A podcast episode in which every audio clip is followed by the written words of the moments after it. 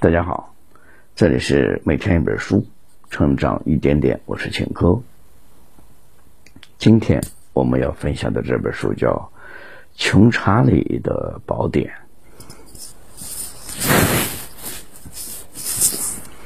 《穷查理的宝典》这本书呢，是查理芒格的这个思想以及他思维模型的汇编。非常的有价值。这本书是芒格投资哲学的汇编。查理·芒格，巴菲特的导师与人生合伙人，当今最伟大的投资思想家，全球第五大上市公司伯克希尔·哈撒韦的副主席。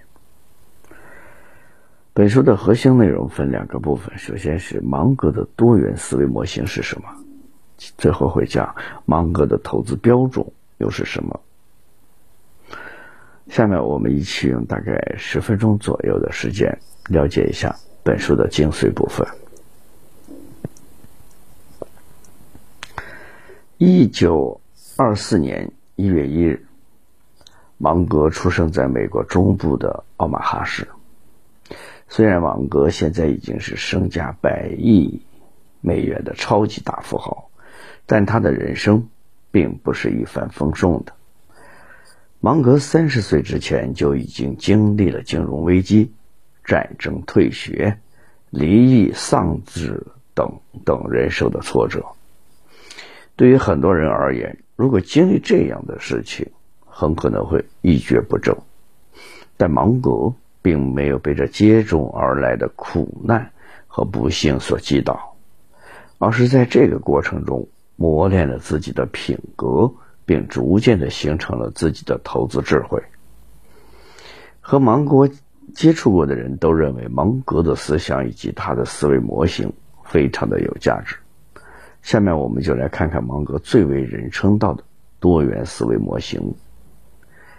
芒格提倡要不断的学习众多的科学知识，来形成一个思维模型的复式框架。当你手中只有一种工具的时候，你就只能用这种工具来干活。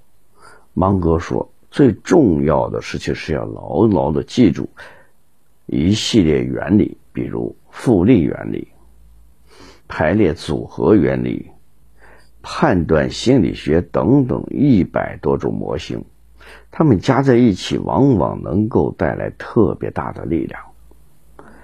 在查理·芒格看来。宇宙是一个复杂的整体，人类全部的知识都是在尝试对这个复杂整体进行研究。各学科之间并没有泾渭分明的界限，而是相互的影响。如果用单一的思维模型去看待事物，就可能会扭曲现实，直到它符合自己的思维模型，进而犯下愚蠢可笑的错误。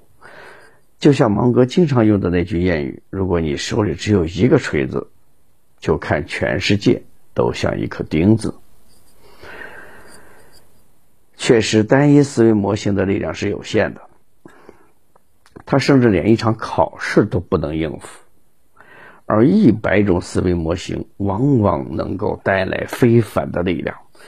当几个模型联合再组合起来的时候，它就能够达到非常好的效应。这就像物理学里面的临界质量，当你达到一定程度的质量，你就能够引发爆炸，而且是核爆炸。当然，要掌握一百种思维模型确实不容易，芒格花了很多年才做到。为了缩短这个时间，我们可以从以下几种最重要的思维模型开始：一、数学模型。复利原理、排列组合原理、决策树原理；二、会计学、复式谱记与局限；第三个，工程思维、费马和帕斯卡的概率论、后备系统、断裂点理论、临界质量概念、统计学、高斯分布；五。心理学，二十五种误判心理。六、微观经济学，规模优势、品牌、专利、商标、特许经营、竞争性毁灭以及能力圈。七、癌症手术法，以政府职员保险公司为例，他将某些不健康的业务砍掉，剩下的健康业务得以保留下来。好像掌握这种几种思维模型也不是一件容易的事情。看来，想要成为芒格这样的人还是非常难的，反而是成为巴菲特这样的人要相对容易一些。在芒格的一百多种多元思维模型中，芒格提到最多的是逆向思维。逆向思维可以让其探究到物事物的本质，接近事情的真相去解决问题。有人问芒格如何找到一位优秀的伴侣，芒格回答：“首先，你要成为一个优秀的人，因为优秀的伴侣并不是傻瓜，他不会轻而易举的选择一个人。反过来想，总是反过来想，这是芒格常说的话。如果要明白人生如何得到幸福，首先是研究人生如何才能变得痛苦。”研究企业如何做强做大，首先研究企业是如何衰败的。大部分人更关心如何在股市投资上成功，芒格最关心的是为什么股市投资上大部分人都是失败了。逆向思维是芒格从另一个角度、另一种方向来思考问题。正如生活和股市投资一样，想要获得成功，你应该需要避免那些糟糕的事情发生；想要获得幸福美好的生活，就要避免糟糕的感情生活。了解芒格的思维模型之后，我们再来看看芒格的投资智慧。在芒格看来，投资项目可以分为三种：一种是可以投资的项目。一种是不能投资的项目，还有一种是太难理解的项目。他只投可以投资的项目，其他两种都不投。比如芒格从来不投资制药行业和高科技行业，因为这些行业在芒格看来都属于太难理解的行业。那怎么才能评估一个项目是不是可以投资呢？芒格有四个筛选的标准，我们一起来看一下。第一个标准，好生意，项目要容易理解，有发展的空间，并且能够在任何市场环境中生存。要看一家公司的护城河够不够宽。什么是护城河呢？就是行业壁垒。一家企业最重要的竞争优势，不是今天赚了多少钱，而是未来还能不能继续赚钱。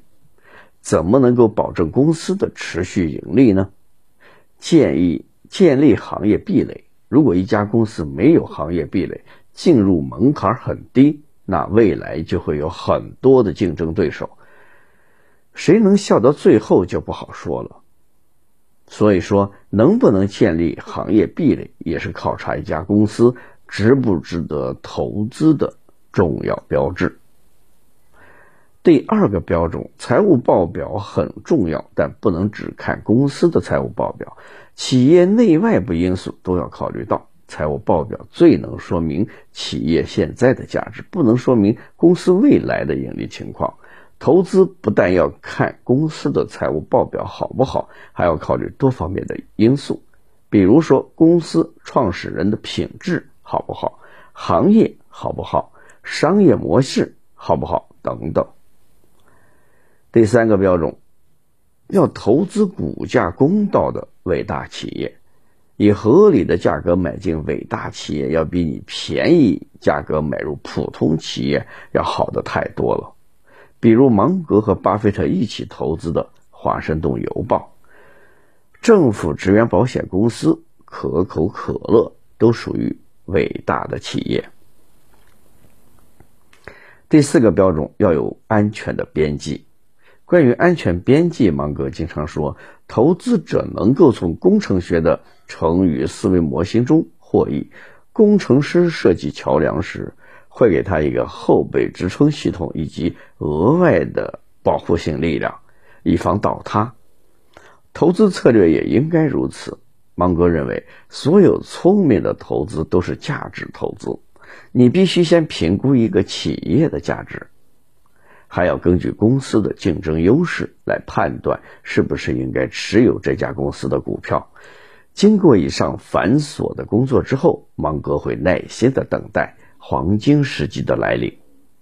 而当所有的条件都刚刚好的时候，芒格决定要投资时，他会重仓买进很多。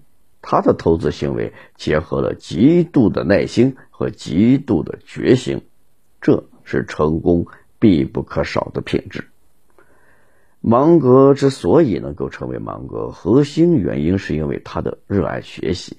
他被称为长了两条腿的书。为了更好的了解芒格热爱学习，最后我们再讲一个芒格的小故事。芒格的中国投资合伙人叫李路。李路和芒格认识的时候，芒格已经是一个快八十岁的老头了。按理说，精力和体力都不大不如以前。两个人经常约在七点半见面，也就是吃早餐的时候。第一次，李路几乎是踏着点儿来的，结果发现芒格已经把早餐吃完了，而且看完了当天的报纸。李路就感觉很不好意思，虽然没有迟到，但是毕竟让老爷子等了那么长的时间。于是第二次见面，李路提早了十五分钟，还是发现芒格坐在那里看报纸。第三次，李路提早了半个小时，走进去依然看到芒格在看报纸。第四次，李路干脆早到了一个小时，终于赶在了芒格之前。